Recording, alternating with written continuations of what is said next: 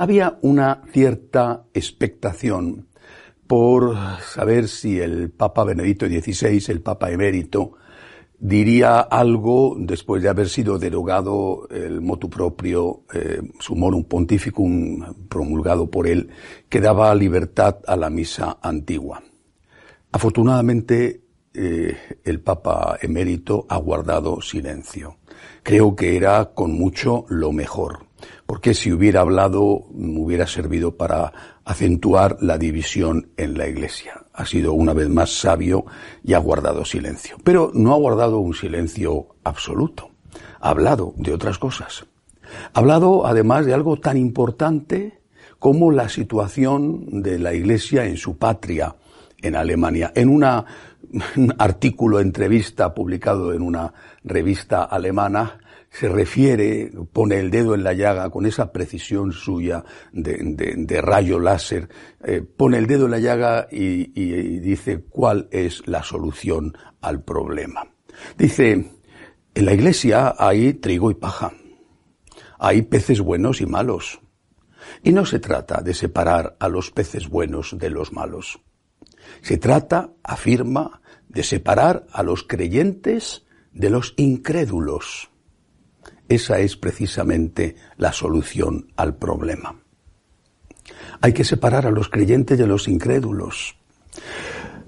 No se puede, lo decía la semana pasada, no se puede pensar que se interpreta el Concilio Vaticano II en continuidad con la tradición, con la palabra de Dios, y que eso sea lo mismo que si se interpreta el Concilio Vaticano II en ruptura con esa tradición y con esa palabra de Dios. Esto no se puede.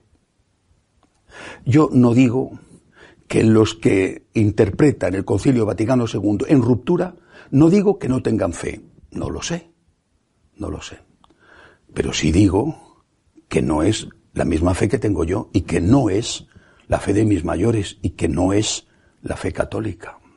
Si tuvieran la fe católica, no solamente ellos, sino por ejemplo los que rindieron un homenaje muy parecido a la adoración eh, a la Pachamama, si tuvieran la fe católica, pues no estarían dando la comunión a los protestantes porque entenderían lo importantísimo que es la presencia real del Señor ahí en la Eucaristía y respetar y honrar esa presencia. Si tuvieran la fe católica, además de hablar del Dios de la misericordia, hablarían alguna vez del juicio.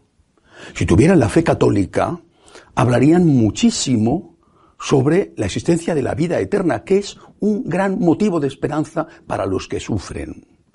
Si tuvieran la fe de los mayores que yo he recibido, respetarían al Santo Padre, le obedecerían como por ejemplo cuando prohibió que se bendijeran las uniones homosexuales si tuvieran la fe católica, no estarían reclamando continuamente que se aprobara el sacerdocio femenino, el episcopado femenino y todo lo demás. Y si tuvieran la fe católica, no estarían dando por buenos comportamientos inmorales, como por ejemplo convivir eh, sin casarse, sean homosexuales u heterosexuales. Es una fe diferente. Y no es una cuestión de quién es mejor o quién es peor con, con, el asunto de la pederastia en el clero, que por desgracia ha existido, y ha existido también permisividad con el tema, con ese asunto, no solamente se ha aprovechado para hacer daño a la iglesia, como si todo el mundo fuera pederastia, pederasta, sino que es que se nos ha distraído de otras cosas. Y al final, con tal de que, bueno, pues de que no cometas delitos, de que seas ecologista, y de que hagas obras sociales, todo vale. Pero en ese todo vale se incluyen cosas tan importantes como la fe. Y en la cuestión de la fe no todo vale. Insisto, es que no es un tema de bondad o de malicia.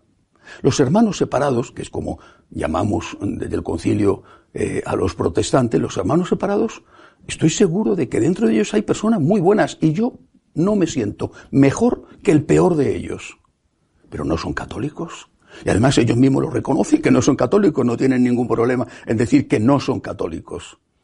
Y, nos llevamos bien. Yo tengo amigos protestantes no, no tengo ningún problema con ellos. Hay una buena relación. No son católicos, yo soy católico, ya está, no pasa nada. No me siento mejor que nadie, pero no son católicos. Bueno, pues esta ficción de que hay una sola iglesia, siendo dos iglesias cada vez más separadas y enfrentadas, esta ficción nos está haciendo muchísimo daño y está haciendo muchísimo daño al pueblo de Dios, porque está generando tensión, enfrentamiento y, a veces incluso violencia por lo menos verbal a través de insultos. no, pero si, si las personas que no tienen la fe católica pueden ser muy buenas, nadie dice lo contrario, pero no son católicos. Por lo tanto, hay que poner claridad. Eso es lo que dice el Papa emérito para solucionar el problema que estamos viviendo. El problema de Alemania, por supuesto, que es la punta del iceberg del iceberg, y el problema de la Iglesia en todo el mundo, porque no es solo una cuestión alemana. Hagamos claridad. Dice Benedicto XVI, hagamos claridad. Separemos en la Iglesia a los que tienen fe de los que no tienen fe o por lo menos los que tienen fe católica de los que no tienen fe católica. Y tratémonos bien, tratémonos bien con respeto, como tratamos bien a los hermanos separados. Pero yo, te respeto, no tengo ningún problema contigo, tienes una fe distinta de la mía. Pues perfecto, si no hay ningún problema, pero hagamos claridad. Bueno, y si, y si al final lo que se va a decidir es que la iglesia oficial sea la iglesia de la ruptura con la tradición y con la palabra de Dios, la iglesia de la hermenéutica de ruptura del Concilio Vaticano II, si al final la iglesia oficial va a ser esa, pues también, que se acabe cuanto antes la ficción, que se haga cuanto antes. Necesitamos tener paz. Necesitamos llevarnos bien los unos con los otros.